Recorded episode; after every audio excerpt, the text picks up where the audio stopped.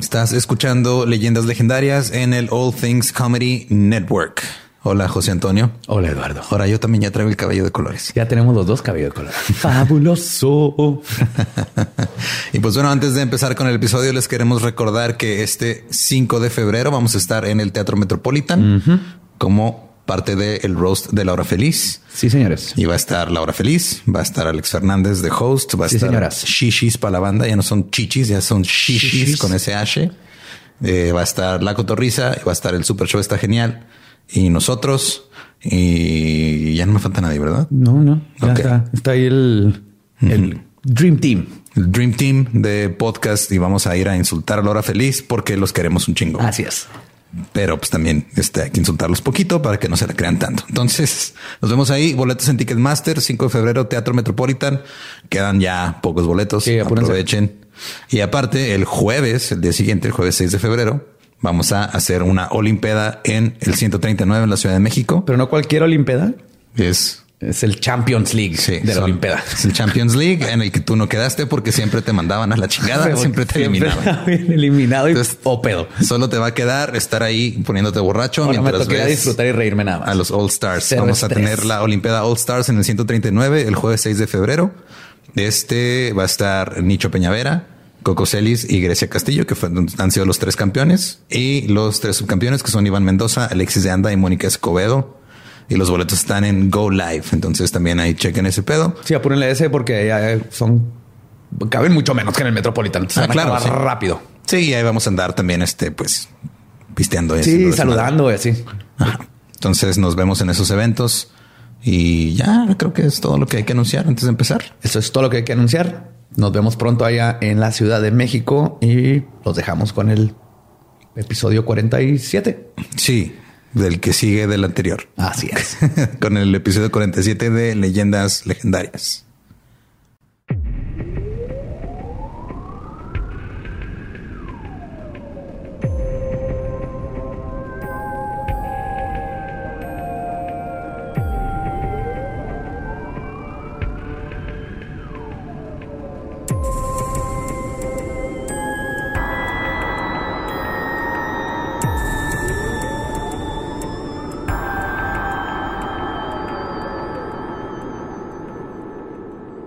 Bienvenidos a Leyendas Legendarias, el podcast en donde cada semana yo, José Antonio Badía, le contaré a Eduardo Espinosa y a un invitado especial casos de crimen real, fenómenos paranormales o eventos históricos tan peculiares, notorios y fantásticos que se ganaron el título de Leyendas Legendarias. Y bienvenidos a otro miércoles macabroso. Como siempre conmigo, Eduardo Espinosa, que ya me hizo caras por mi nuevo chanty de miércoles macabroso. ¿Cómo estás, Eduardo? Eh, un poquito asqueado por Por mis notas hermosas. Le Ah, Sí. pegué ahí a sol, bemol y redoble en tres cuartos. un redoble, o sea, redoble o ajá. dos res. Dos res, real cuadrado. Hmm, ok. Re por re. Así funcionan las notas. Y A ver, en- producción. A mí no me metan acá, ven su desmadre y luego ya me involucran. como pueden escuchar ahí en la silla embrujada, está de vuelta con nosotros Gabe Ruiz. Hola. Al fin, la única persona que nos puede regañar. Y lo haré con todo gusto. No, so- no solo nos puede regañar, recibe dinero por hacerlo. Sí, a la persona que le pagan por regañarnos. Exactamente así. Cállate, Lolo. Ching, y me entra un depósito instantáneo. Ah, Pues traigo una historia muy, muy, muy interesante. Una de las criminales más notables y extraordinarias de los Estados Unidos era una ama de casa que se convirtió en una asesina de sangre fría. Y tiene el récord de la orden de arresto con más tiempo abierta en contra de alguien en el estado de Kansas y en los Estados Unidos una de las más largas en toda su historia. Hoy les voy a contar la historia de Sharon Elizabeth Kinney, la pistolera. No creo que haya sido Blaster su pistola, pero Sí, no, no, no era tecno. que Sí, yo bueno. sepa, no, no, no, no quiero- no soy una experta en el tema, pero por favor. Esta historia es como que la- esa, esa delgada línea entre mujer empoderada y mujer empistolada y encabronada. ¿no? Mujer en pistola. Sí, vamos a ver que es algo peligroso si llega a, a ciertos grados. Dices pistolera y pienso como en, en Speedy González de que ya para allá para arriba, arriba, pero mujer. Yo Como por eso dije... piu, González. piu, piu, piu, piu, se me Pero como soy yo pistolita como de- tecno, no- noventero. Soy de los noventas, perdón. Me quedé, se quedó ahí mi, mi caja sangre, vocal. tu esencia. El cinte. Pues Sharon Elizabeth Hall nació el 30 de noviembre de 1939 en la ciudad de Independence, en Missouri, en los Estados Unidos. Sus padres eran... Independence se llama la ciudad. Ajá. O sea, era, era una mujer independiente de nacimiento, güey. En la ciudad Esperabas. de Independence. Sus padres eran Doris y Eugene Hall, quienes se mudaron junto con su hija a Washington cuando Sharon estaba en la secundaria. Pero cuando ella cumplió 15 años se regresaron a vivir a Missouri. Durante el verano del 56, a sus 16 años, Sharon conoció a un estudiante de universidad de nombre James Kinney, en ese entonces de 22 años, en un retiro religioso. Sharon no era una muchacha analfabeta en el sexo y no tardó en seducir al típico joven. Era, no era analfabeta, era vaginalbeta nada más. No, no era. Para nada. Alfabeta en el sexo. no. Con palabras. Esa, esa vagina Poeta. hablaba muchos idiomas. Sí, sí, sí. Sabía Ah, leer, perro, ¿sabes escribir. hablar en la F? Ay, güey.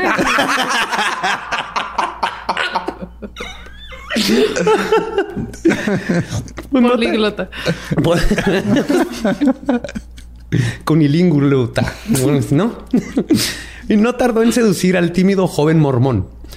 Después de un corto pero Es apasionado. que también cómo, cómo se usa un mormón. Hola.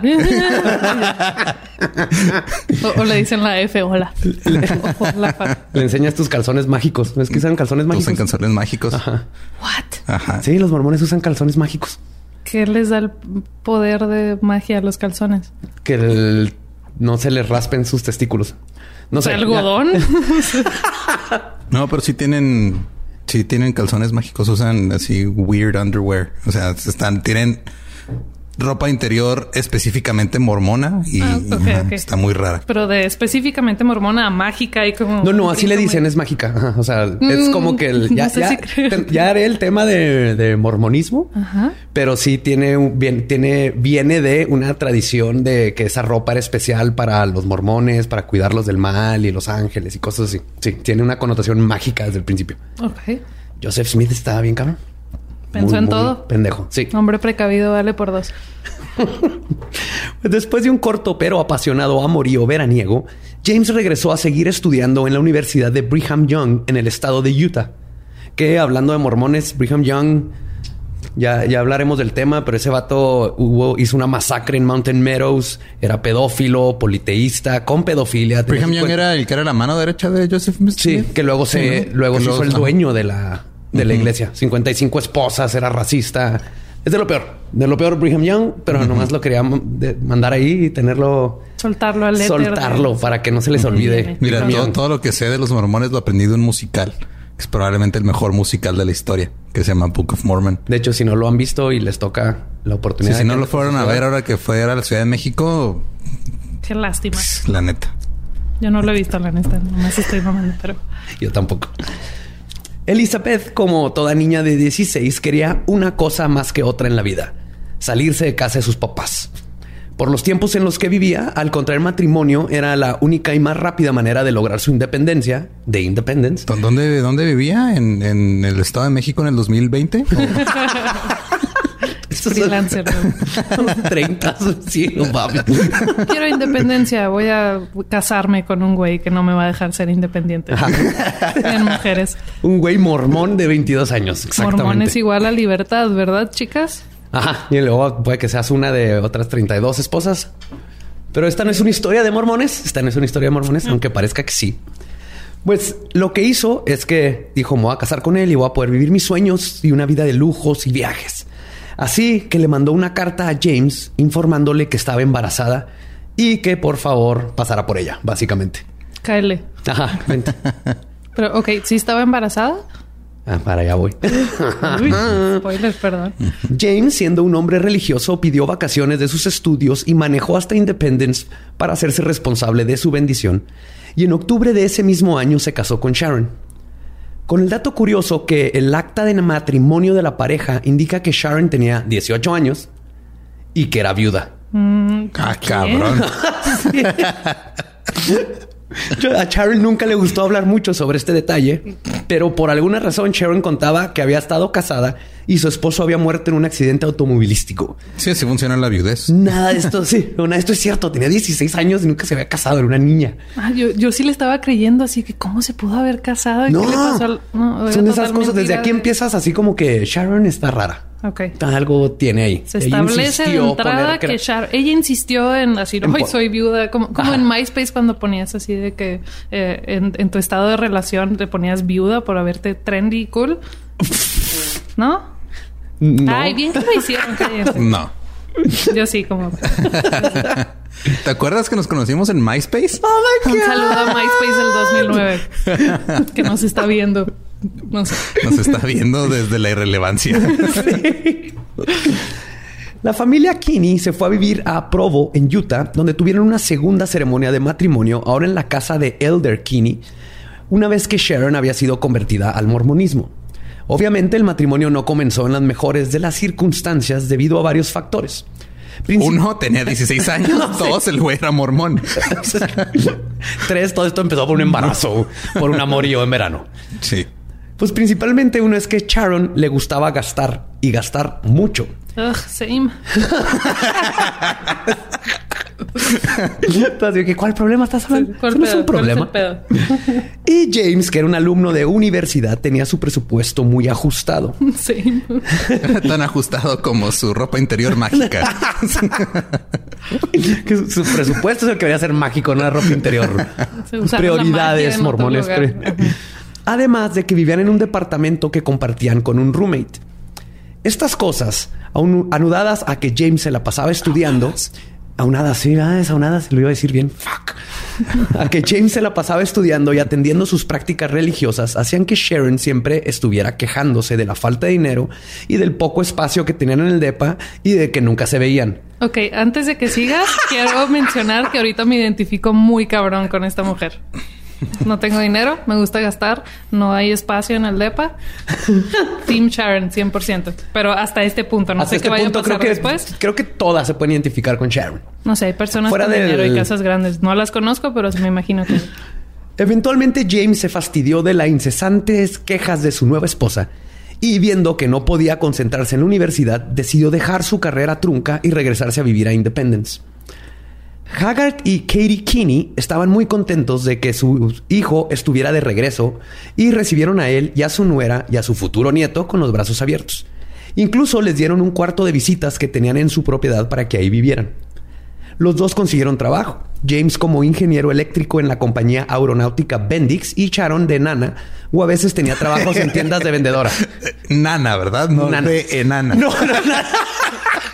Sí, no, no, es bien fácil, güey. Nomás pones los zapatos en las rodillas y nadie te pregunta nada. Sí, sí, toreaba, iba a la lucha libre. Navidad, uff, ni se diga. Ajá, Navidad es cuando más de ahí salió el aguinaldo. Entonces, a, la- a ver, si a la mujer le pagan el 75% que a un hombre, a una enana, ¿cuánto le toca? Si es proporcional así la, de la rodilla, pero no, no voy a seguir esa línea por, Pero Sharon no estaba contenta. porque era enana. Ahora sus quejas eran de que vivían demasiado cerca a sus suegros. No la culpo, no está mal. También pero- completamente Sharon. válida. Pero como la... Sí, sí, totalmente. Hasta ahorita Sharon va bien. Su madre, Doris, visitaba la casa de su hija regularmente. Era una alcohólica y no tenía nada mejor que hacer que ir a ponerse peda con su hija mientras Sharon le platicaba sobre cómo James era un pésimo esposo sin imaginación para el sexo y que sus suegros eran de lo peor. Eso le platicaba a su mamá. A de su que, mamá. Ay, mamá, no me, no hay, no, no se me ocurre nada porque no me imagino decirle De eso. sí, sí, ay mamá, es que no se me moja ahí abajo porque esos, esos calzones mágicos no están sexys. Poliéster. ugh. Ajá. Y Doris le encantaba que su hija le diera dinero porque ella le compraba todo y le compraba botellas y le compraba todo el pisto. Y aparte que le diera chisme para llevar a sus amigas en las reuniones. Cosa que siempre hacía. Y los chismes regresaban a los Kinney. Pero a Haggard no le importaba nada. Nunca había estado de acuerdo con el matrimonio de su hijo y no confiaba en su nuera. Pero se aguantaba todo porque su esposa Katie tenía grandes esperanzas para su familia y su nieto. Aparte porque son mormones, o sea, esos güeyes aguantan todo, Son ¿no? tercos. Son- sí, son No, y tercos. aparte, todo esto era mientras ella estaba embarazada. ¿O Ajá, aquí está, sigue embarazada, sigue embarazada. O no está embarazada. Oh, yo llegué a esa parte, estoy en asco. Como telenovela. Sí. Una tarde, cuando James regresó del trabajo, encontró a Sharon llorando y en mal estado esperándolo. Le comentó que le había hablado al trabajo, pero que no lo había podido contactar, y luego le dio las malas noticias. Había perdido al bebé. El corazón de James se rompió completamente. La idea de un bebé era lo que lo había hecho mantenerse firme en una relación en la cual no estaba feliz. Sharon, por su Qué parte, feo que eso es lo que necesites para mantenerte firme en la relación. Tal vez por eso se quejaba Sharon con su mamá así, güey. Es que nada más se le para cuando hablo del bebé. Mormonismo, está bien raro. Sigo sin entenderle, pero Na- na- nadie lo entiende. No, no. Sharon, por su parte, pretendió que estaba triste y destruida porque ella sabía que nunca había estado embarazada. Y la única razón por la que perdió a su bebé era porque ya no era posible seguir pretendiendo que no engordaba. Así que decidió abortar la misión, literalmente. ups. Ah, ups, catsup así en el colchón. Está nuestro hijo. tirado por toda la casa. Ups, perdón, iba bajando las escaleras y me tropecé y caí arriba de esta montaña de ganchos.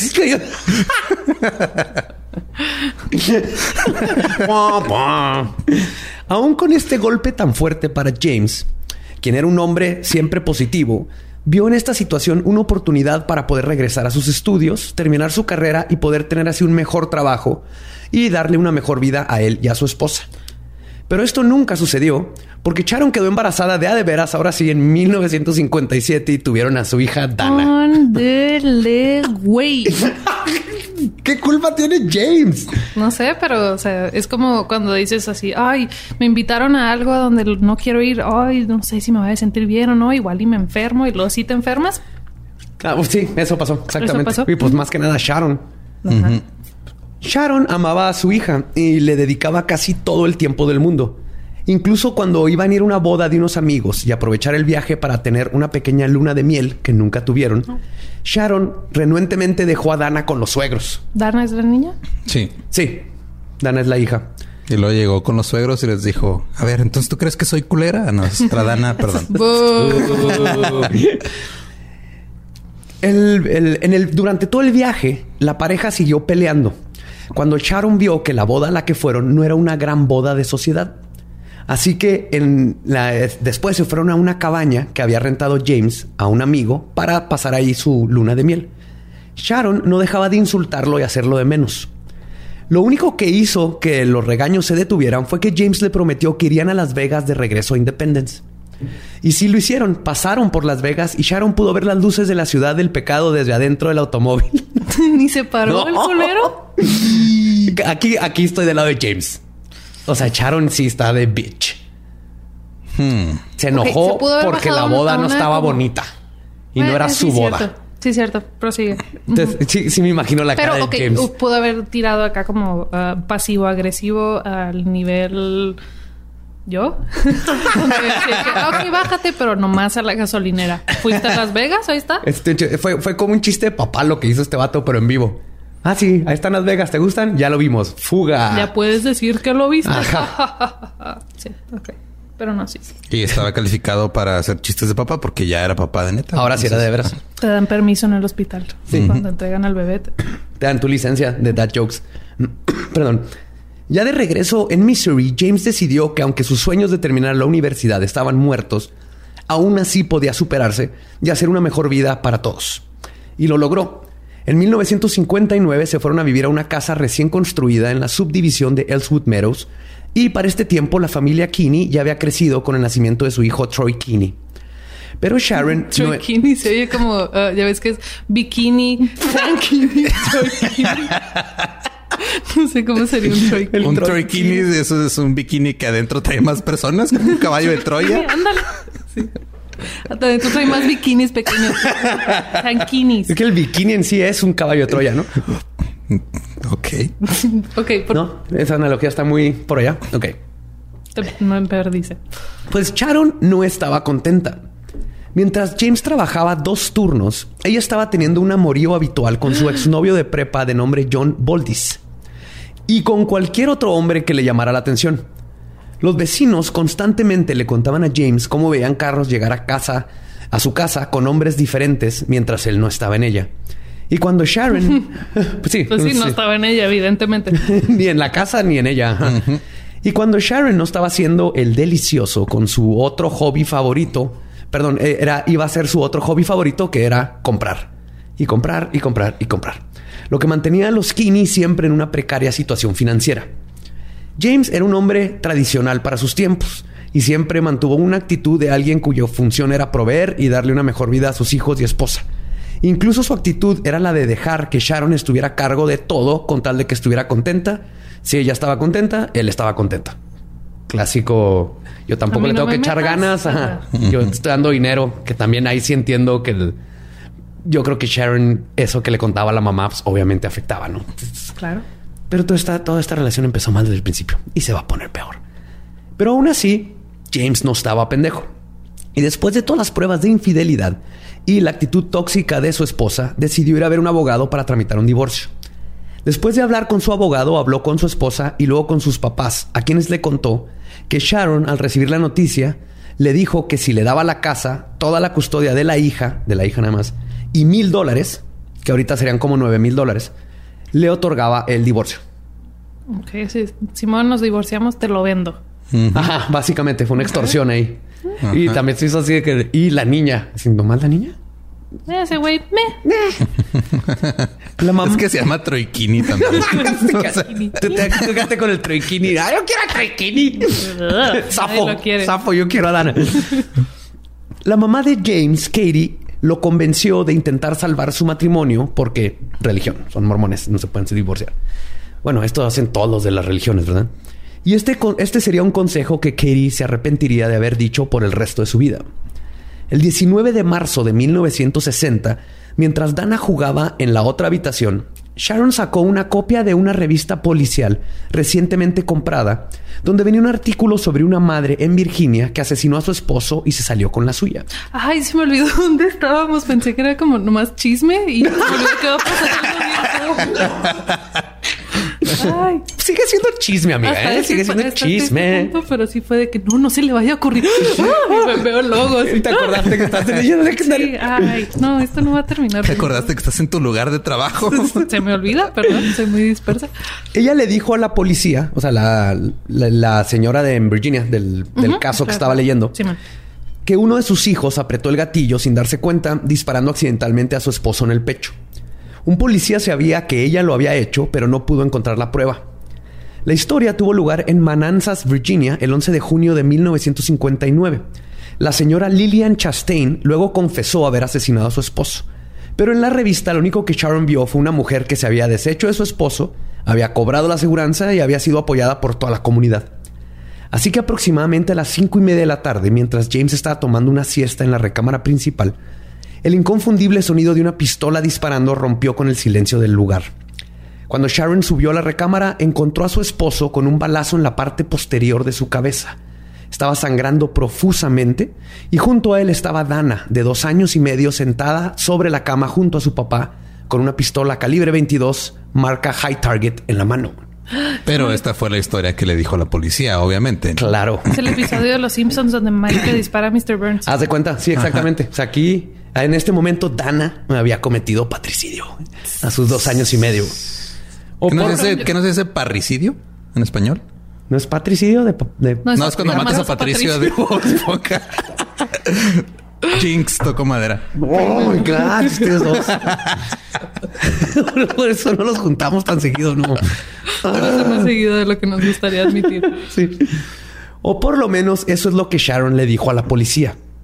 A lo que la policía le dijo, no te creemos ni de pedo. a los dos años yo no había hecho ni madres. Esta morra ya mató a un, señor que era su papá. yo a los dos años metía el cubito en donde iba la esfera, en el juguete ese de las figuritas. Ajá, sí cabía. Estaba incorrecto, pero cabía. Entonces no es mi problema que el ingeniero que inventó esa madre. está mal. Ay, güey. Así, empezó Neo y luego se salió de la, matriz. Más bien. de la matriz. no sabía que me Creo que todo el mundo empieza por, salirse de la matriz, ¿no? Ah, sí. es tu achievement número uno. Oh, el problema fue que el mango de la pistola, para empezar, estaba tan bien aceitado que fue imposible conseguir huellas. Luego, varios testigos dijeron que habían visto a James dejar que su hija jugara con las pistolas. No se le practicó las pruebas de residuo de pólvora ni a la niña ni a la madre. Y la policía hizo pruebas científicas para ver si era posible que la niña de dos años tuviera fuerza para jalar el gatillo. Y sí lo logró. Imagínate le diría así, Tana, toma esta pistola, Tana, Tana, Eh. jala, jala el gatillo, Tana, Tana, Tana, corta cartucho, Tana, corta cartucho, cartucho, corta cartucho. Si yo no me le dieron una pistola a Dana y se esperaron a que el día si le- siguiente, sí, muere comisario de policía en accidente terrible. Para nada. en experimento científico. Lo que pasa es que sí, o sea, todas las pruebas eh, apuntaban a que sí, ya que no, a pesar de que el sentido común. ¿no? Aún así, los policías nunca creyeron la historia de Sharon, pero sin pruebas contundentes, legalmente no había forma de implicarla en el asesinato. Y es así como Sharon fue declarada inocente, enterró a su esposo y cobró 29 mil dólares de su seguro de vida, que son 250 mil dólares el día de hoy. Después del conveniente asesinato a sangre fría de su esposo a manos de su hija de dos años, lo primero que hizo Sharon fue pedirles la pistola de su esposo a la policía. Cosa que se negaron a hacer. Es parte de la herencia, ¿no? O sea, Sí, Pero neta, la tipa se murió el esposo. Al día siguiente cobró la aseguranza. Al, en cuanto la declararon inocente, fue a pedir la pistola. Es que, ok, entiendo si es tan. eh, estoy haciendo comillas al aire para los que no nos ven en YouTube. Ah, si es tan obvio que tú no lo hiciste y como que te esperas para no levantar sospechas, eso se ve sospechoso. Todo Team Sharon hasta ahorita. Creo que se ve sospechoso que tu hija de dos años y medio convenientemente mató a tu esposo justo cuando querías que tu esposo se muriera. Las maestras siempre le dijeron que era de las avanzadas. Reconocía el triangulito del Eh, rectángulo. Dana era niña índigo. De la niña índigo. niña Montessori. Ándale. Estaba, estaba ¿Quieres- aprendiendo. ¿Quieres leer? ¿Quieres una siesta o quieres matar a tu papá? ¿A ¿Matar, a tu papá? Está aprendiendo, déjenla, está aprendiendo. Está explorando su mundo. Ah, pues cuando no era la pistola, se enfureció. Y luego, después de pelearse con la policía por la pistola, fue a informarle a sus suegros, Haggard y Katie, que ya no eran bienvenidos y que no podían ver a sus nietos. Después, el 18 de abril, se fue de la ciudad de Kansas, donde compró un Thunderbird azul cielo del año. Y después de firmar los papeles, aprovechó para comenzar un amorío con el vendedor de la agencia, Walter Jones. ¿Sí es que ahí? no mames, también ese carro, güey, estaba bien bonito. Sí, está bien bonito. Sí, alguien compra ese carro y quieres tener sexo con él inmediatamente, no importa quién sea, aunque sea una enana. una enana fake, ¿eh? Sí, sí, sí. Una mujer pretendiendo ser enana. Este Walter James era un hombre casado con hijos, con quien comenzó a tener frecuentes visitas a moteles y a su propia casa durante varios meses, o sea, casa de Sharon. Mientras Sharon veía a este, todo esto pasaba mientras veía también a Jones, su ex de la prepa. No, el güey sigue ahí. Sí, ahí Amigo, seguía. date cuenta. Y aparte a él lo convenció de que le comprara otra pistola, porque pues la policía se la había quedado, la del ex marido. Y cuando John, este John le informó que había comprado la pistola y se la dio y que la había registrado bajo el nombre de Sharon, ella lo forzó a que regresara y cambiara el registro. Y su lover boy fue y cambió el registro. Entonces aquí yo que no sé por qué nadie está sospechando de esta mujer en este punto. Because that pussy was fire. Tal vez no, no estamos. En ningún momento has mencionado la, calidad del. sí, la calidad de la, La vulva. de la vulva. Sí, sí, sí. Sí, eso sí, sí era una mujer muy guapa. Ahí, ahí va a haber fotos. Mira. ¿Va a haber fotos? Ajá. Eso decían de mi abuela paterna porque tuvo hijos como con cuatro diferentes hombres. Y yo cuando pregunté a mis 10 años así, ¿por qué todos mis tíos tienen apellidos diferentes? Ay, mi hijo, es que tu abuela era muy guapa. Entonces, Ahí está. Si no era culpa de tu abuela. no. No, pero sí, que- ella también sí es, es muy guapa, así muy, este, muy delgada, facciones. Hubiera sido modelo de sus tiempos si no hubiera no estado hubiera- atorada en un matrimonio. O sea, en sus tiempos, en 16 sus años. tiempos hubiera perpetuado los estándares de la belleza que afectan a la mujer. Qué poca madre Ay, Sharon. Mata a quien quieras, Sharon. Y digo en sus tiempos porque ahorita tendría como 88 años. Así bien buena de 88. El amorío, con, el amorío con Walter Jones duró varios meses. En uno de esos días de motel, Jones estaba cambiando para irse con su esposa cuando Sharon le dio la noticia de que estaba embarazada. Uy. A diferencia de su esposo, de su finado esposo, Walter no le creyó el cuento o simplemente no le importó. Terminó de cambiarse. No le- sé si le importaba mucho su familia que ya tenía. Sí, ¿tú crees que le iba a importar? Ay, déjame, te pongo atención. Ah, sí, cómo no, a ver. y respeto. ¿Cómo la vamos a poner? Tengo una idea. Bikini wax. Terminó de cambiar. Monokini, Monokini. terminó de cambiarse, le dijo a Sharon que no quería volver a, que no la quería volver a ver y terminó el amorío. Desnuda y gritando, Sharon siguió a Walter hasta su carro reclamándole mil cosas. Escena que dio para muchas semanas de chismes a toda la persona que estuvieron viendo la escena en vivo de una viuda que acababa de perder a su esposo solo unos tres meses atrás. Uh, En tres meses tantito, tenía Sharon, dos amantes más sí, y un Thunderbird azul. Ella no perdió el take it tiempo. Ajá. Al día siguiente, Sharon le marcó a la esposa de Walter, Patricia Jones. Le dijo que tenía que hablar con ella ya que le tenía que contar sobre un amorío de su esposo, el cual estaba teniendo con la hermana ficticia de Sharon. Sí, entonces Sharon Así le dijo... mi hermana, no soy yo para no nada. soy yo. hermana, es el Es que mi hermana le está haciendo el nasty a tu esposo y quiero hablar contigo. Tengo una gemela. Ajá. Es malvada. Yo soy la buena. Ella vive en Canadá. Sharoni. Patricia sospechaba de su esposo desde hace tiempo. Y a pesar de que sus amigas le dijeron que no era buena idea, algo en Patricia la hizo ir a ver a Sharon. El 26 de mayo de 1960... Que nada más quiero decir, este, nota que si Sharon mata a Patricia, ahí sí sería patricidio. Hijo. No le, no le sigas la corriente que está pasando. Este es un show. Este es un, este es un podcast de calidad. pudo- no, no, no, no. Con- los se chistes pudo están haber aquí a un nivel. llamado de cualquier otra. Laura, Martina, ¿no? La- Patricia. No pongo los nombres. Son biografías. Cámbiaselos para el propósito. ya sabes que vamos a venir. no sabía que iban a hacer mamadas. Van a bajar el nivel de humor tan alto y propio que tenemos aquí. El 26 de mayo de 1960, ambas mujeres llegaron a un estacionamiento en la calle Phelps, conocido por ser utilizado por parejas que necesitan privacidad pero no tienen para un motel. Fue en este... O sea, para calentamientos pobres, básicamente. Sí, Había puros alumnos de prepa ahí, ¿no? Ajá, Obviamente. Sí, es sí. clásico. Todos de prepa nos te- conocemos ese lugar en el en la Cada ciudad, ciudad. tiene Ajá. su lugar de esos. Ajá. Fue en este lugar donde Sharon confesó que no tenía una hermana y que en realidad era ella la que había estado acostándose con el esposo de Patricia. Mi hermana soy yo, idéntica a la una máscara de su cara igual. ¿Cómo le hiciste? Y además le informó a Patricia que estaba embarazada de su esposo.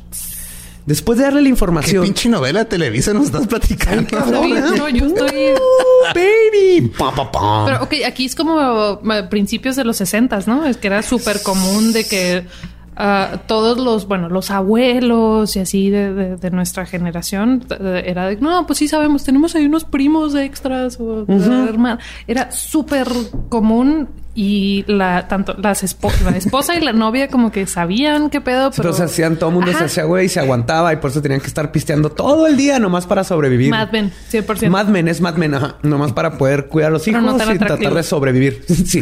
Primos extras, güey. What the fuck? O sea, sí es cierto, pero. No ¿Que sé. los primos extras? Sí. Sí existen, es un término legal. Así le hacen los genetistas. ah, no, este güey tiene tres primos extras. Su abuela era muy guapa.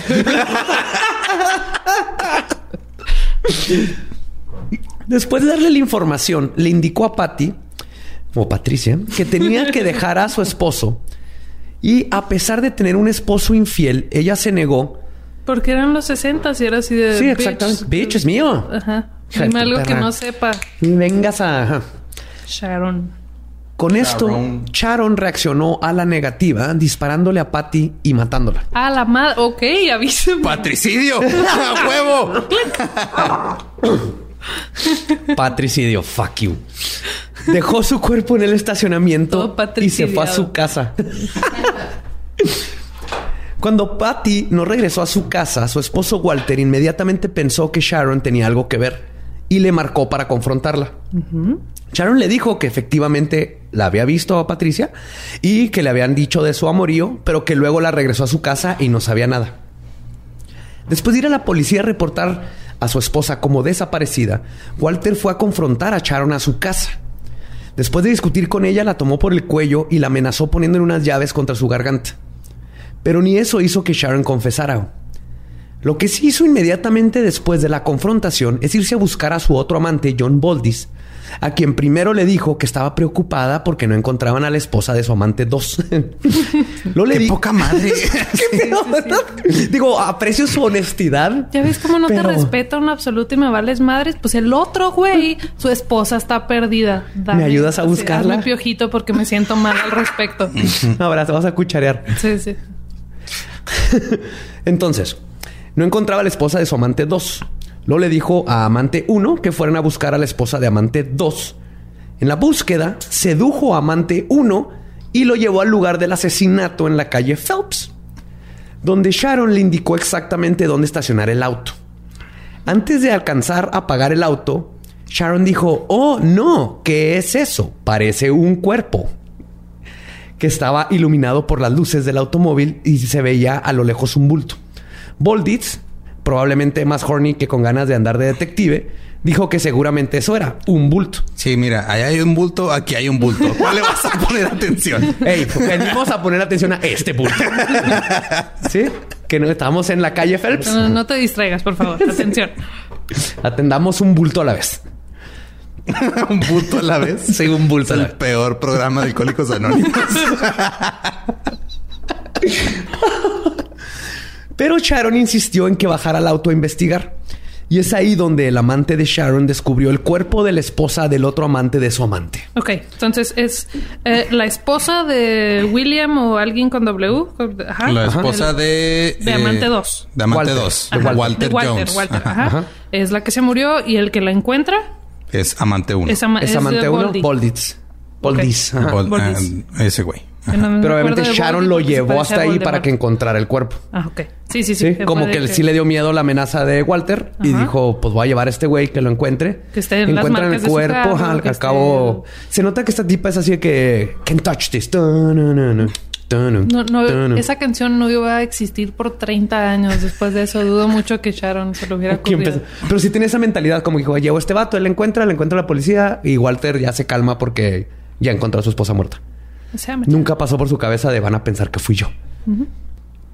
El cuerpo, vestido con un suéter negro y una falda amarilla, pronto fue identificado como la desaparecida Patricia Jones. Jones había recibido cuatro disparos de una pistola calibre 22. Aunque la herida fatal fue un disparo en la cabeza de Jones entrando cerca de la boca en una trayectoria ascendente. También tuvo una herida de bala en su abdomen y dos heridas de bala penetrantes en los hombros en una trayectoria descendente a través de su cuerpo que lo más probable es que le disparó adentro del carro como hacia arriba. Toma perra y luego que se cayó. ¡Pum, pum! No sé si le dijo perra, pero probablemente. Vamos a asumir que, le, dijo asumir perra, que le dijo perra. Toma esto, esposa de un hombre casado con el que estaba tomando un amorío. Sí. Tomando, teniendo. Tomando. Las quemaduras de pólvora en el dobladillo de su falda, que habían sido elevada hasta su cintura, indicaban que el arma había sido disparada desde corta distancia al menos una vez. Los informes iniciales y la investigación ubicaron la hora de muerte de Jones aproximadamente a las 9 pm, el 27 de mayo.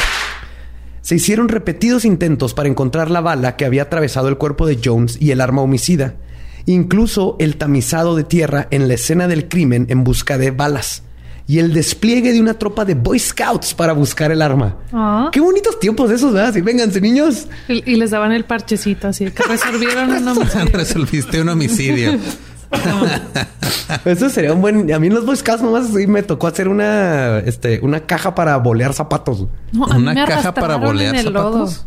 A ti te arrastraron el lodo, pero eso no, o sea, los Boy Scouts a ti nada más sin motivo alguno. Sí, sí, sí, en general. no, las Girl esos niños. En las gacelas, ¿cómo se llaman? ¿Lobatas? No, me acuerdo, estuve ahí dos días porque me arrastraron el lodo.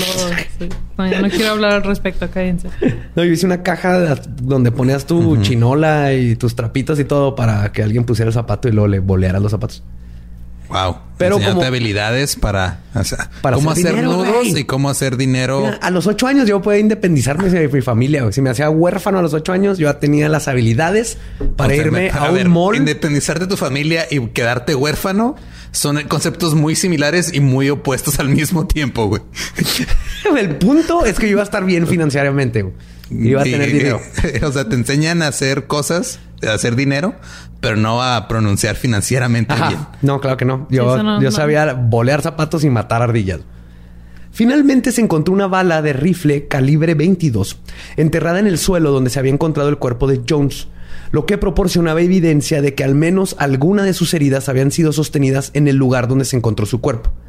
Pero a pesar de que buscaron por todos lados, incluso usaron buzos para investigar un lago que estaba cerca.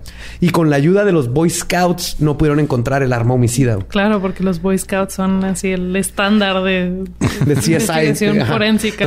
De ahí viene la criminología. Hola, Jimmy, ¿dónde encontraste las...? No. Oficial, no encontré la pistola, pero le puedo bolear los zapatos. Lo importante es que creas en ti, Jimmy. Le dan un besito. Y no le No, dan oficial, no le puedo, no encontré la pistola, pero sé guardar un secreto. Sí, sí. La policía ya había comenzado su investigación y varias personas que trabajaban con Patricia habían identificado a Sharon como la última persona con la que la habían visto, a- con la que habían visto a su colega. A medianoche del primero de julio, la policía llegó a la casa de Sharon y la pusieron bajo arresto.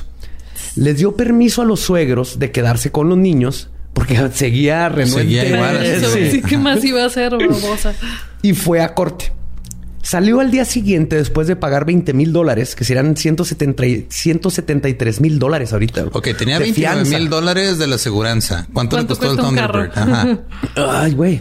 Y, y luego, o sea, ya, no- ahorita ya no tiene dinero, güey. No, no tiene dinero. Ya después de la fianza se quedó sin dinero. Sí, de hecho, la fianza la logró adquirir gracias a que cuatro personas pusieron sus propiedades como colateral. Hey, ¿qué tal? Soy Lolo de Leyendas Legendarias y les quiero dejar un pequeño adelanto de nuestro nuevo podcast. Estás escuchando El Dolop, parte de All Things Comedy Network. Este es un podcast de historia americana en el que cada semana yo, Eduardo Espinosa, le contaré un suceso histórico americano a mi amigo. José Antonio Badía, que no tiene idea de qué se va a... Ok, lo bueno es que el tema. No, lo bueno es que nada más te trabas cuando lees, ¿verdad? Sí, O sí, sí. No, no cuando voy a decir una línea que he dicho ya como cuatro o cinco veces.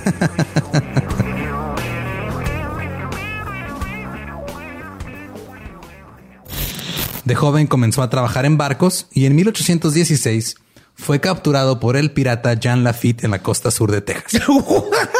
Güey, ese será mi sueño. güey.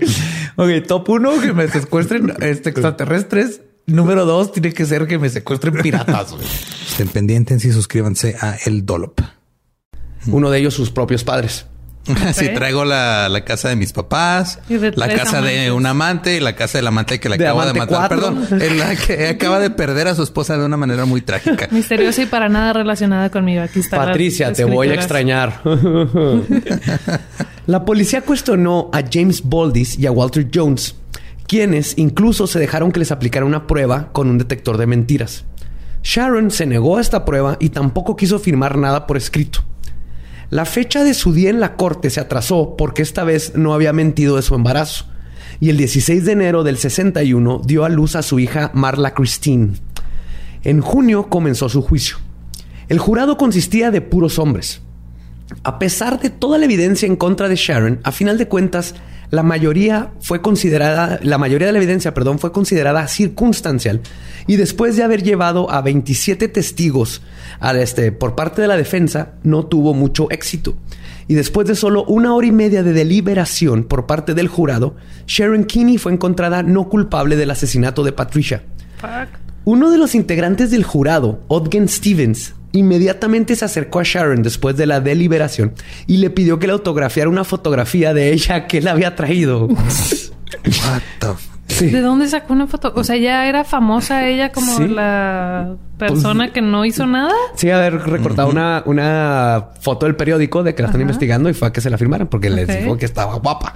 Prueba irrefutable de que si le tiras rollo al oficial, te sales con todo. Definitivamente, o sea, ella, er- esta, este jurado de puros hombres fue lo que le ayudó un chorro y fue algo que de alguien, hecho... Pero ay, qué bonito. ¡Ay, tan guapa! No puede ser. Ay. Ella me puede matar cuando quiera. Y ella haciéndole a todos a la izquierda así en Tinder. Mm, mm, mm, mm. Que en esos tiempos estaba muy cabrón porque era como en telégrafo, ¿no? Así.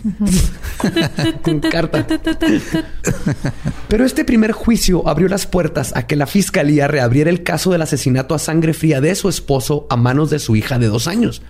Ahora agregaron testimonio de John Boldis, quien durante su cuestionamiento por el asesinato de Patricia había mencionado que Sharon le había ofrecido mil dólares si se deshacía de su entonces esposo James Kinney.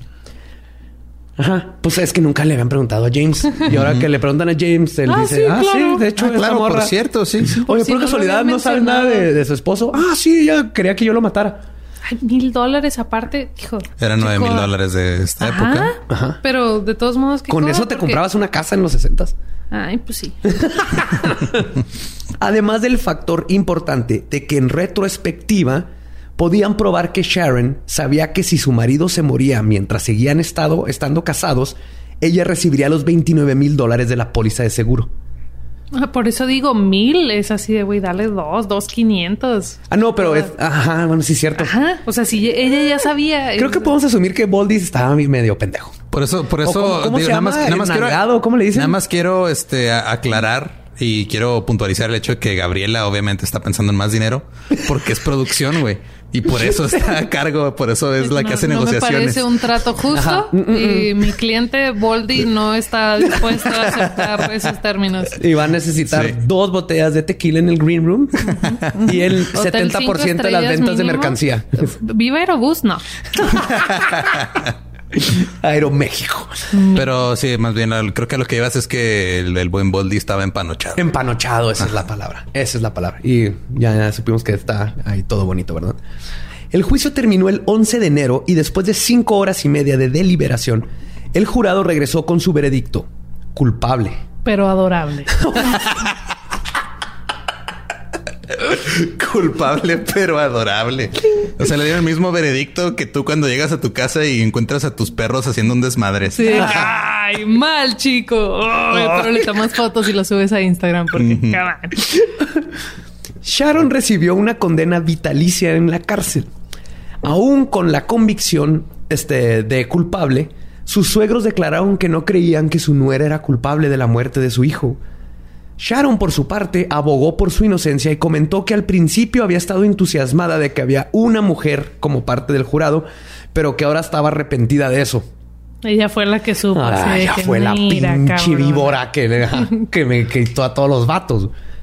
A la siguiente semana, los abogados de Sharon aplicaron para una moción que le daría un amparo para salir en fianza por razones de que todo su caso se basó más en especulaciones que en evidencia sustancial. Ok. Yo creí que iban a aplicar hacia algo como su señoría, vamos a este a decir que tenía problemas mentales porque obviamente está en sus días y son los sesentas. Demasiado emocional como para aguantar un juicio. Déjenla. Que mate a alguien Sí. más, no hay problema. pero- Objeción, esta mujer está histérica. Inocente. Objeción se queda. El- entonces todos decían que la evidencia era sustancial. El juez Stubbs negó la petición, pero en mayo de 1963, la Suprema Corte de Missouri reconsideraron la petición y le otorgaron a Sharon la opción de salir bajo fianza y que se hiciera un nuevo juicio porque consideraron que su defensa no había tenido suficiente tiempo para prepararse en el juicio anterior. Su hermano le prestó la cantidad de 25 mil dólares ¿Por qué le siguen dando dinero? Se lo No gasta sé. en cosas. en Thunderbirds, En y Thunderbirds amantes y, y fianzas y amantes. fianzas, y, y manteniendo a una niña patricida. Tiene hijos. Sí, sí. Tiene ya tiene tres. Ya tiene tres, uno que le valió madre, pero ahí está todavía. ¿Sigue Sí. existiendo? Entonces está Maggie, Dana, Troikini y Marla. Troikini. y Sharon salió bajo fianza con las instrucciones de que se presentara en corte para octubre.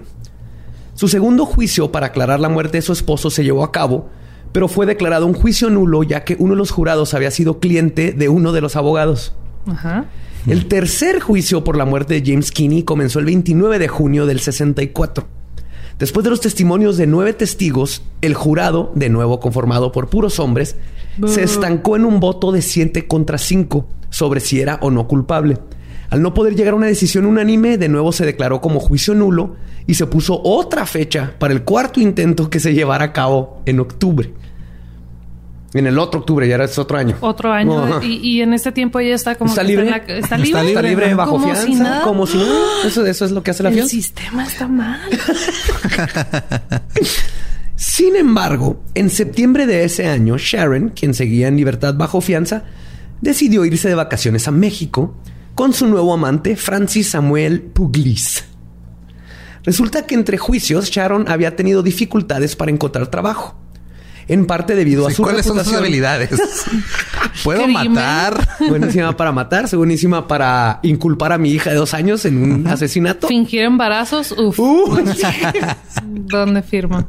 Pero ¿a qué hora se encuentra amantes? Yo no tengo tiempo de trapear en la semana. Entre juicios y tener tres hijos y lo aparte me imagino que tenía algún tipo de ¿Sabes, trabajo. ¿Sabes cuál es la, la clave? No había internet en esa época. Híjole. Entonces, esas, esas cuatro Instagram. horas en, en Instagram dándole likes a fotos de perritos, ella los estaba buscando amantes, inculpando a su hija de dos ¿Qué tan años. productiva sería si no fuera por Instagram? Ya llevarías tres asesinatos mínimo esta semana. Mínimo. Mínimo. O sea, no me subestimas, Espinosa. tres juicios salió de que saliste como inocente. Sí, sí, sí.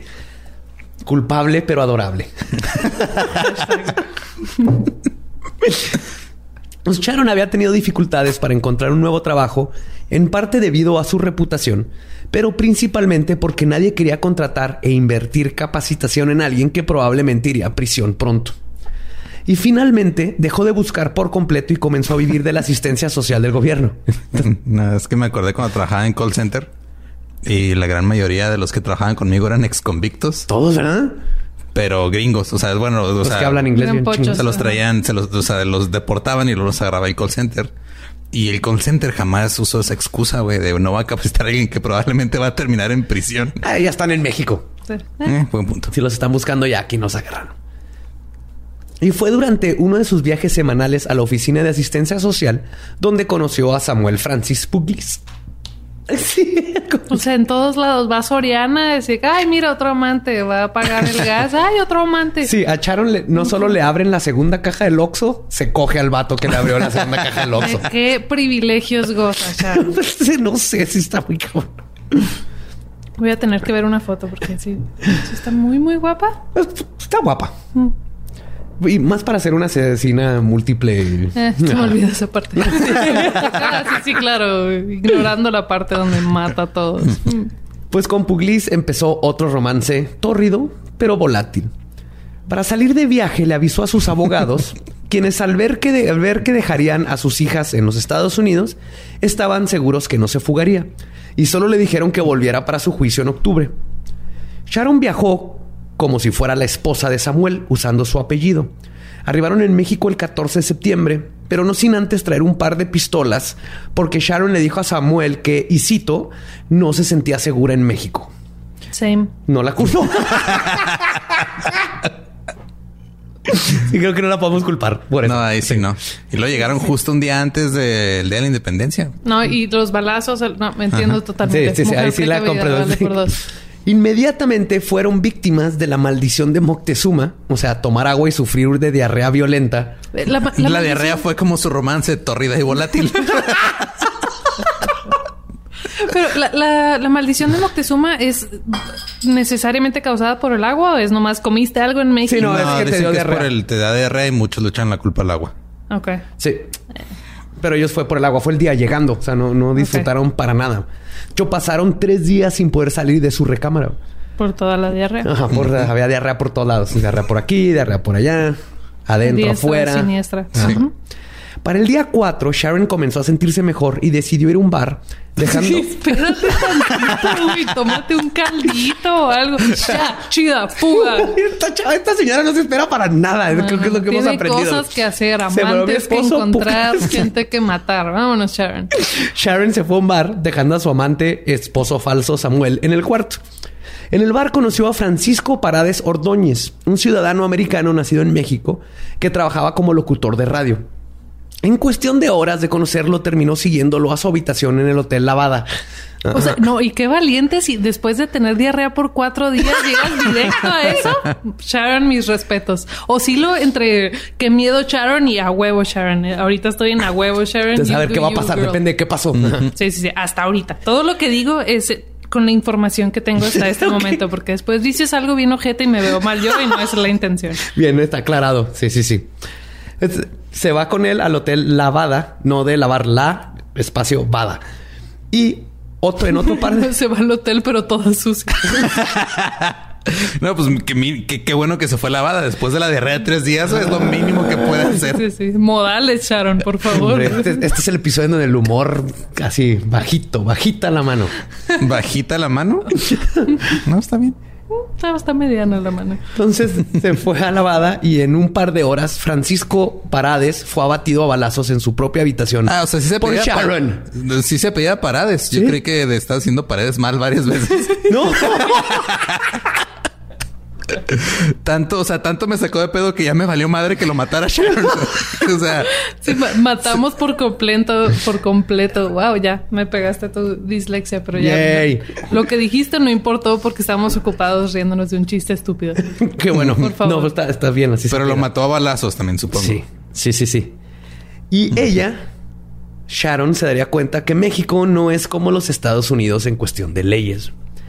Cuando el encargado nocturno del hotel, Enrique Martínez Rueda, escuchó los disparos, corrió a la habitación de Francisco. Mientras golpeaba ruidosamente la puerta, Sharon se recuperó, se arregló y la abrió. Le dijo al encargado que todo estaba bien, que no se preocupara. Pero su encanto no funcionó y Enrique entró a fuerzas a la habitación. Al mismo tiempo que vio al hombre muerto en la cama, también vio cómo Sharon le apuntaba con una pistola. El empleado se movió justo a tiempo para evitar la muerte, pero aún así recibió un balazo en el hombro. Se las arregló para esquivar un tercer balazo, bueno, segundo para él, forcejeó con Sharon y le quitó la pistola. Luego logró salir de la habitación y se quedó deteniendo la puerta para que Sharon no pudiera escapar. México, México. Enrique. Enrique Rocks con un Digo, también este doble moral que llevamos un chingo de episodios cagándose a México y sus leyes. Y ahorita es de huevo México. Pinches gringos llevan un año enjuiciando a esta morra y aquí un, el bellboy la chingó. El bellboy. Quiero que voy a asumir que Enrique era gay y no funcionó para nada los encantos de esta tipa. Y ahí es donde encontró su límite. Chingue tu madre. sí, no, hace nada, perra. Ah, quítate. Quítate, perra. Y aquí me voy a quedar. Qué bonita tu blusa, por cierto. Sí, con balazo y todo y perra. Au. Pero, güey. Au. Teniendo la puerta. Se queda deteniendo la puerta para que Sharon no pudiera escapar y a los pocos minutos arribó la policía quienes rápidamente arrestaron a la asesina. pinche cuando fue arrestada, primero trató de manipular a la policía mexicana con los mismos encantos que había usado en la con la policía estadounidense. No tuvo ningún efecto. Es que los mexas no hablan inglés. no puede, porque pero, ella no hablaba español. Pero era zona turística, ¿no? ¿Dónde estaban? No dice exactamente dónde. Es una frontera. Cruzaron nomás la frontera. No sé si es Tijuana o probablemente busqué en todos lados. Viene el nombre de los hoteles, pero no viene el nombre de... De la ciudad. De la ciudad. Ok. Entonces, si alguien la conoce por ahí que haya leído el caso y nos dice, estaría muy chido, pero no encontré. Pero también sí, exactamente. Se me hace que hablaba puro inglés y... No, no, no, señorita. Aquí no, señorita. ¿Qué? Cuando le interrogaron y reunieron sus pruebas, la consideraron nada más que una prostituta que había acompañado a Francisco a su habitación con la intención de robarle después del sexo. ¡Pum! Listo, no necesitas investigar más. ¿Qué es? Es una puta y le iba a robar a la cárcel. Ese fue el proceso mexicano. Ok. Sí. Eh, ya no sigo. Eso que dije hace rato de que el proceso mexicano es todo mejor que el gringo, creo que no, no, no. aplica. Pero, ok, técnicamente le atinaron. Porque si, mira, si era, si era una mujer este de, de, moral flexible, como dicen los señores de 50 en adelante. mira, era una mujer, y porque luego leí otros, este, así, un psicólogo que la analizó, y dice que lo del esposo, lo más probable es que lo mató por el dinero, para, porque pero de ahí le gustó. Se dio cuenta que tenía poder no solo para seducir hombres y controlar, sino de matar. Cuando mató a Patricia y así de pelada, bien quitada, llevar a alguien a descubrir el cuerpo. se, sentía infalible y en lo de matar se le hacía bien pelada. Entonces, que con este vato fue al hotel a tratar de asaltarlo. Ok. Quién sabe si matarlo, pero sí iba con toda la intención de. Salió con una pinche pistola.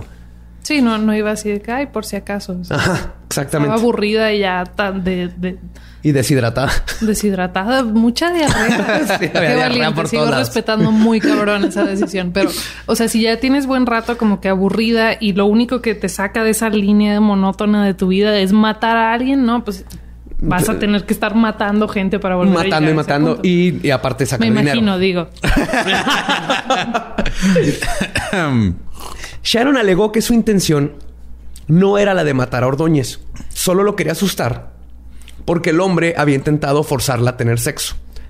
Después de su arresto, la policía fue a su cuarto en el Hotel Jean, donde arrestaron a Puglis. Al principio sin cargos, porque México, pero luego encontraron las otras dos armas de fuego que traía en las bolsas de Sharon, junto con más de 50 balas. Irónicamente, una de estas pistolas encontradas luego se comprobó con pruebas de balística que fue el arma utilizada por Sharon para matar a Patricia Jones en 1960.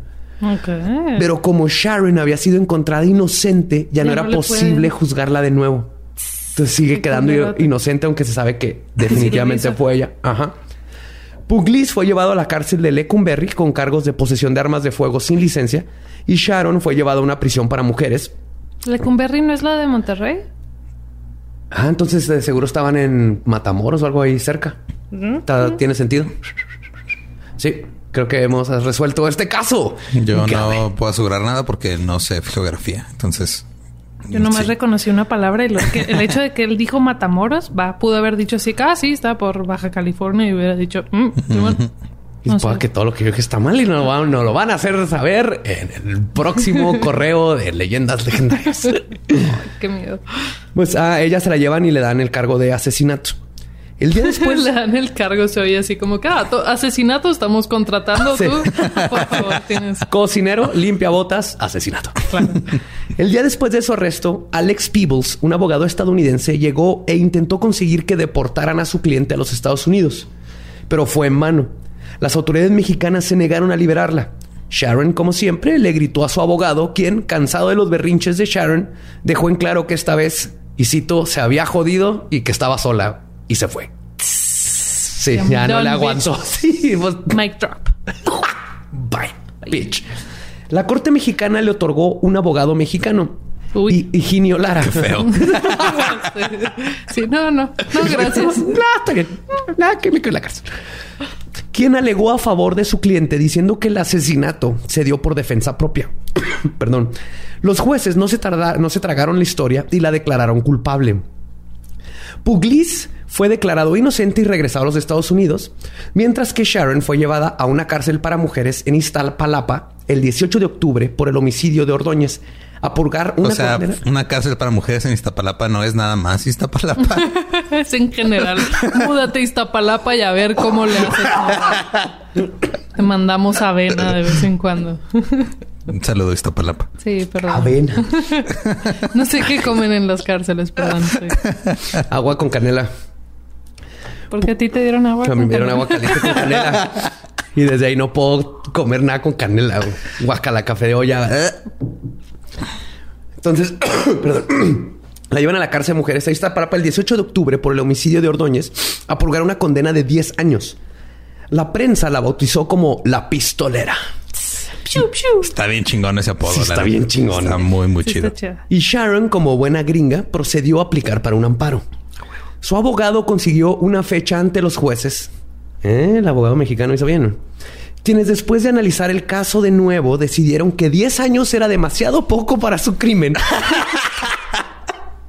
y no solo le negaron el amparo, sino que le agregaron tres años a su condena.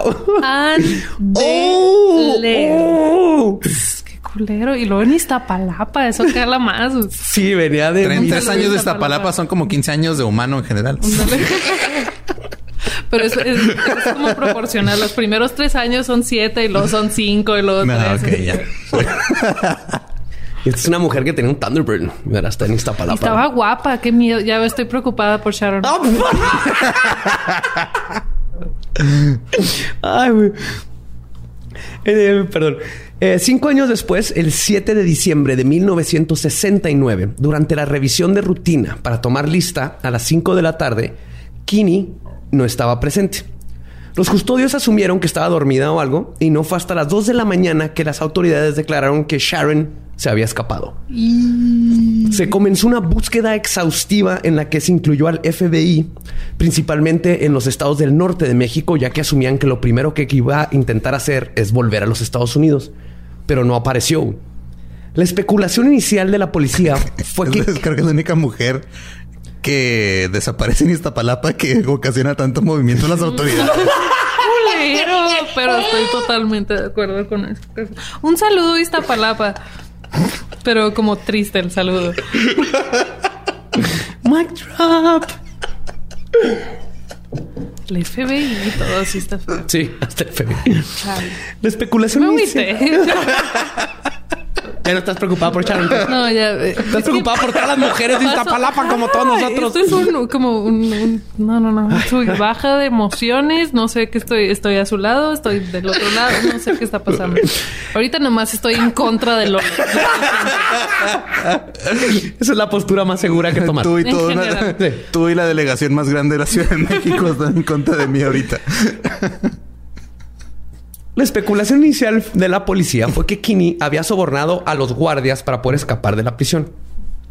Se había informado de un apagón inusual en la prisión durante la noche y el momento aproximado de su fuga. No mames que Sharon es, es Yuri, güey. ¿El apagón? No, nadie. Ok. Mi mamá va a entender ese chiste. Un saludo. Felicidades, mamá. Y la investigación mostró que una puerta que debía haber estado bloqueada no lo estaba.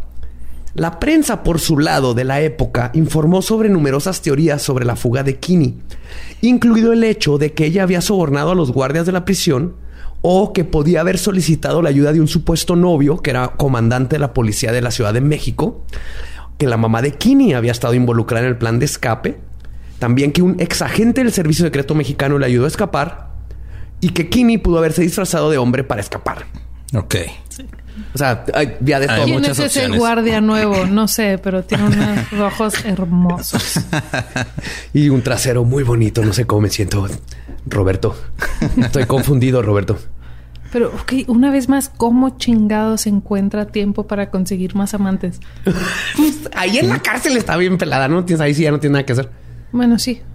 Aparte, lo que sí es que aprendió español bien cabrón en la cárcel. Y eso ha de haber facilitado Respeto eso. su labia. Ya estoy. La labia verbal.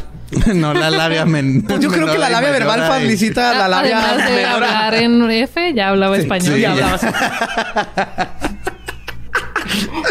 Ya decía, arriba, arriba. Por atrás, por atrás. ¡Está bien para arriba, arriba! Adentro no. Así suenan los orgasmos femeninos, pregunta Sí. genuina. Sí, sí, sí. Más no te había tocado, Lolo, pero funcionan todos siempre. Pero una teoría más moderna especula que la familia de Francisco Parades Ordóñez le ayudó a escapar para luego matarla. Ok. Eso está bien eso mexa, güey. Está súper mexa. Está bien, es- está bien este novela mexa. Eso. Sí. Se- sí, seguimos con la novela. Yo, neta, o sea, e- esta historia, si la ponen como eh, en versión novela con actuaciones terribles y mal iluminado y esas escenas donde están hablando solos, nomás como para, como Para explicar lo que está pasando en la trama- pasando, en la pero, trama, ajá. ajá, sí. Oh, pero tan solo, si pudiera hacer esta Sharon cosa sería que Hispánico, obviamente. Totalmente, sí. No, yo neta sí vería eso Sí. y lo digo como persona que no ve novelas. Yo la vería. Ya tiene el mejor nombre. La pistolera. por Televisa. Sí, Netflix échale ganas. No, será más como de Univisión. Sí, sí, Sí. sí, sí, lo veo más tiene Telemundo acá incluso. Telemundo, ajá. Ahí está, Telemundo te acabamos de regalar una historia bien chingonzota de, Sí, de ya nada, más novela. que, ya nada más que acomoden a Fernando Colunga y ya se armó. Ya con eso. Ajá, que pongan a la güereja de Dana. No, la güereja trabaja con ella fingiendo ser enana. No, no, era, era nana, perdón. Era, era nana, no enana. Ok. Ay. Pero, pero qué mira. bueno que no somos productores. Eso hubiera terminado muy Pues mal. sí, nosotros dos no. Sí. Ustedes. Pues no se sabe exactamente cómo logró escapar, pero Sharon, al no aparecer en corte para su juicio en Missouri, incurrió en otro delito, que es no aparecer, aparecer en, en corte. corte. Ajá. Por lo que se formuló una orden de arresto en octubre de 1964, lo que la convierte en la persona con el récord de más tiempo con una orden de este tipo a su nombre en la ciudad de Kansas. Casi 56 años ya en este año. O sea, ¿sigue abierta? Sigue abierta. Ok. Y si no fue asesinada al salir de prisión, Sharon Kinney podría estar viva aún, ya una anciana de 88 años. Quizás, Bien guapa matando señores. Ah. quizás viviendo en Guatemala, como especula el FBI. Porque como aprendió español bien cabrón, dicen lo más probable es que no se fue a Estados Unidos, no está pendeja, porque estuvieron en la, en la casa de la familia Sí. un chorro esperando a que volviera. Nunca volvió. Dicen, si está viva, se haber ido al sur y perdimos totalmente la vista. Y probablemente alguien de los que nos esté escuchando conoce y no se tiene idea a la pistolera. ¿Que no tu mamá vivió en Guatemala? Ay, güey, sí es cierto. A lo mejor tu mamá tomaba té con la pistolera. güey.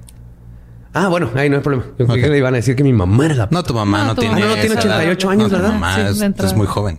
Oh, Sí. Pues sí, pues esa fue la a, historia mejor, de a, a lo mejor Sharon fue y fundó este MS-13, ¿no? O sea, tiene toda la actitud.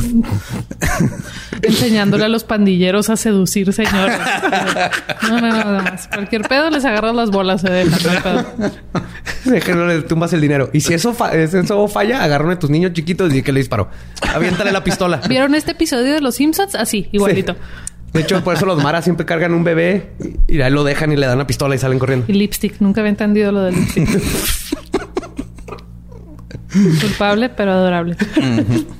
Y esa es la historia de Sharon, la pistolera, la culpable, porque pero adorable. la mitad del tiempo estaba 100% de su lado, pero la, la otra mitad donde hizo lo culero no estaba tanto de su lado. la mitad 100%, la otra mitad 60%. Ándale, más o menos. Porque me acuerdo de una vez que Porque estaba- enti- es que en- entiendes hasta cierto punto su motivación. Ajá. Y digo, sí, a huevo, you do you, girl. Tú puedes. Como me acuerdo de una vez que estábamos en un evento en el grunge y alguien filereó a alguien afuera y me enteré que había sido una mujer y me sentí poquito orgullosa. sí, fue así que a huevo. Ese es así se voltean las estadísticas, mujer. Defiéndete. No, y Sí, el vato sobrevivió, todo está Sí, bien, sí. pero, pero sí, sí hubo un poquito de orgullo de que Simón, Sí, lo sí, que es- puedan hacer ellos, tú lo puedes hacer, pero en tacones. Sí, Sharon es así porque dices, bueno, estaba en un matrimonio que no quería, pero Ajá. ella se metió ahí desde los culpa, 16 ajá. años. Pero luego el esposo le empieza a echar ganas, pero ya no está contenta. Entonces empieza a hacer chingaderas. Pero, en lugar ah, de dejarlo, mejor lo mata.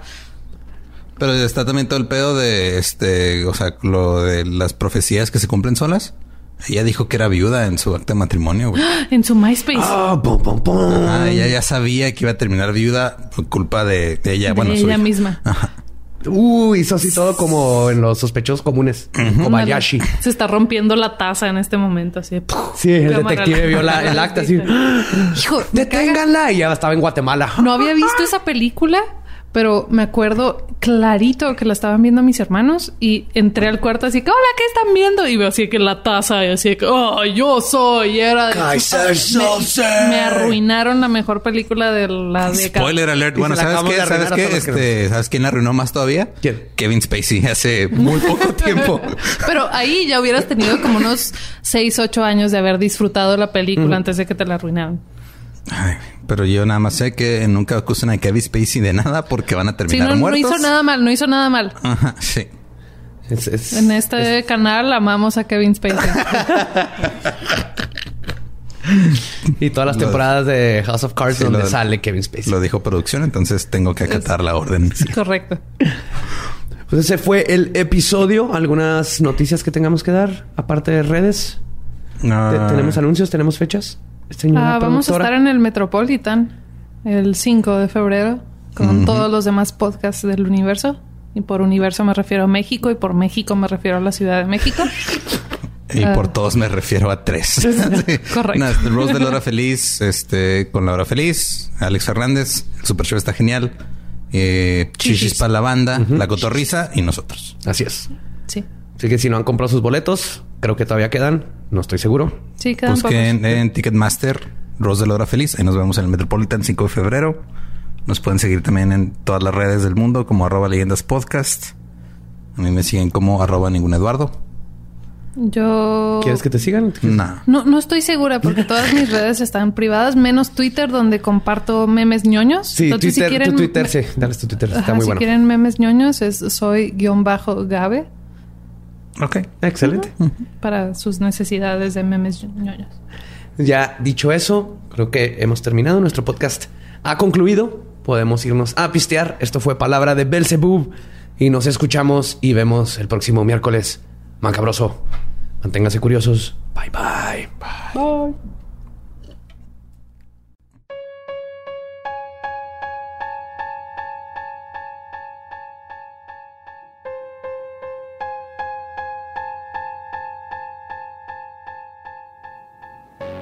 Pues esa fue la asesina Kini, que estuvo muy bueno. Pero se ha agra- agradado Gabriela Ruiz siempre con su humor sardónico, irónico y hermoso. Y sí, claro, no podemos decir nada de ella porque es producción y nos mata. Entonces todo chido. Y vimos que funcionó bastante bien este post-roll de darles noticias más recientes de una forma más corta y analizada. Sí, Así notas que... cosas que están, que están pasando apenas, pero que pues, o sea, hay que eh, dejar que corran su curso antes de dedicarles más tiempo. Exactamente. Y algo que estuvieron compartiendo mucho también ahí en el grupo de fans fue eh, la, lo de la secta en Panamá que mataron a un chingo de gente, güey. O sea, Ah. torturó y sacrificó a seis niños y a una mujer embarazada. No nomás sacrificó, torturó primero. Primero los torturó y luego los mataron. Y este, o sea, ok, la nueva luz de Dios se llamaba esta cosa. Güey. Error. Ya desde ahí ya era foco rojo. Nueva. Va a empezar. La nueva luz de Dios. Sí, sí, sí, porque y- la vieja ya no sirve, ¿no? No, la vieja no, ya la vieja ya no sirve. Pero por ejemplo, hasta o sea, hay un testigo que logró escapar, Ajá. que dice que en la nota que tengo del Universal, que él este contó que, o sea, los adoctrinaban a golpes. Entonces, por ejemplo, ponían a un hombre este, a golpear a su propio hijo como parte del adoctrinamiento y le pegaban con la Biblia, le pegaban con la mano cerrada, lo agarraban del cuello, lo, los, los ahorcaban y les decían que, que se quitara el demonio que tienen por dentro. Pero eso de pegarles con la Biblia, qué pedo. O Es- sea, eso me relleno de que le pegaran a los niños. Me reí con la Biblia. Exactamente. Sí, sí, es que la, la palabra de Dios entraba a punta de golpes es, ajá. y lo, o sea, y- Aparte, si quieren sacar demonios, no necesitas golpes con jabón sote. Se lo es que el jabonzote se usa para todo. Todo es el mejor pinche jabón del mundo. Pero sí, o sea, ahorita están apenas está la investigación y creo que arrestaron o van, iban a imputar a nueve o diez este, involucrados en lo de la secta. Y lo que sí destapó es de que aparentemente en, en Panamá está súper fácil hacer sectas y cultos. Güey. Es un pedo así. Deja busco aquí lo que decía, pero Como en África. sí. Que tienen, pero en África son más buena onda. Son estos que, que pueden aventar Hadoukens o que juega fútbol bien cabrón. O sea, está, el es ese que está bien pero cabrón para jugar fútbol está bien. está bien vergas. Es ridículo. Este no lastiman a nadie. Es ridículo. Acá está mucho más hardcore. Sí, mira, según una, una declaración de aquí que dice una politóloga, dice que Panamá tiene un marco jurídico bastante permisivo para la instalación de nuevos cultos con muy pocos controles, donde el límite es el respeto a la moral cristiana y no el respeto de los derechos humanos. Ah, cabrón. O sea, mientras te adhieras a, A la moral cristiana, no hay pedo. cristianas y eres un culto, no pagas impuestos porque asumo que si eres un culto no pagas impuestos. Supongo, no sé, no conozco cómo funciona. Si tenemos a alguien de Sí. Panamá y nos puede dar más, este, perdón, que sepa más cosas de lo que está pasando allá, sí está bien peligroso eso. Sí, ya hemos hablado de cultos y sabemos lo peligroso. Si hay un lugar donde aparte te es tan permisivo que llegues a eso, qué miedo. Y más porque, como sabemos, los cultos por lo general van a ser depredadores de gente que tiene necesidades y que termina dejándose que le digan que golpeen a su hijo con una Biblia. Sí, o sea, digo, mataron a, fueron seis niños, mataron a la embarazada. Cinco de los niños que mataron eran hijos de la mujer que estaba embarazada, creo. Y mataron seis niños porque cuenta el bebé que tenía la señora. ya tenía, tenía entre cuatro dice que entre cuatro y seis meses de embarazo. Este, y luego liberaron a unas personas también. Eh, entre los liberados hay siete niños y dos mujeres embarazadas que han sido atendidos por golpes y quemaduras. O sea, güey. Aunque eh, mi- digo, mi pensamiento es si tú tienes este, una figura divina, un dios que es súper, súper chingón, no tendrías por qué convencer a la gente a punta de chingazos que es súper chingón. O sea, nada más les cuentas lo que ha hecho esa figura divina y cómo te ha ayudado y cómo te ha cambiado la vida y, y todos los superpoderes que tiene y todo eso en pedo. Y la gente diría, qué chido. Y la gente diría, ah, qué chido, va. No es de, ah, mira, este, para que entiendas, te voy a agarrar a chingazos con la palabra de Dios. güey. Claro, de hecho, si cualquiera llega a ti y te trata de convencer de cualquier cosa basado en el miedo y la violencia, estás en un culto Eh, o no es una buena persona si es que todavía no logra hacer su culto, pero tienes que huir. ¿Por qué no hacemos? Hay que hacer el culto de Iron Man. Culto de Iron Man. Ajá. Donde la ciencia es lo más importante y te enseña que el sacrificio propio para que los demás continúen es lo bonito y nadie le pega a nadie. Así de pelada. Son esas tres reglas, nada más. Ok, Eh, podría funcionar. Entonces, este, pues esta, esta nota es la que más han estado compartiendo esta semana ahí en el, en el grupo de fans. Este, y si alguien tiene información o alguien de allá de Panamá sabe un poquito más de qué está pasando o tiene alguna experiencia un poco más cercana con este pedo de que aparentemente hay más, es más fácil hacer cultos cristianos allá. Que probablemente Ajá, estén en todos lados, como aquí, ¿no? Que hay uno abajo, que hay muchos cultos escondidos. Y más que nada es eso. Hemos hablado de cultos de los 60. Nos faltan de hablar de muchos cultos, pero estamos en pleno 2020 y sigue sucediendo. Entonces aquí lo, lo peligroso es la falta de educación para que alguien detecte que esté en un culto y tenga aparte las herramientas de decir, no, gracias, yo ya me voy, no le quiero pegar a mi hijo con un libro ni con absolutamente nada. Ajá. Porque me dijo un idiota. No. Sí. Pues bueno, eso fue lo de esta semana. Muchísimas gracias por escuchar. Nos escuchamos la próxima semana con otro episodio y alguna otra nota o algún otro dato que nos hayan pasado. Exactamente. Así que si están viendo que están pasando cosas raras en su vecindario, mándenos la noticia. Así, nada más este, una pequeña aclaración. Ahí estuvieron también compartiendo como un, hilo de Twitter donde supuestamente habían mandado un pez de esos todos raros que tienen una lámpara colgando de la cabeza. Sí. Que lo mandaron al fondo del mar y que quién sabe qué. Este es ficción, gente. 100%. Ah, es ficción. ficción. Es ficción muy bien hecha, pero es ficción. Porque sí vi uno que otro comentario que aun cuando este, el mismo autor de Twitter dice esto es ficción, la gente así diciendo, no, ¿cómo va a ser ficción? Así, sí, güey, yo, yo lo escribí, yo sé que es ficción. Porque yo sé que fue ficción. Como el del niño que se le aparecía en el cuarto. O como las pendejadas de Carlos Namé, pero si te estás creyendo las pendejadas de Carlos Namé, eh, no tienes, no O sea, la neta es una, es, una buena historia, está súper bien estructurada, pero es falso. No se la crean. Entonces, esto fue todo por este episodio. Nos escuchamos la semana que entra. Bye. Y bye.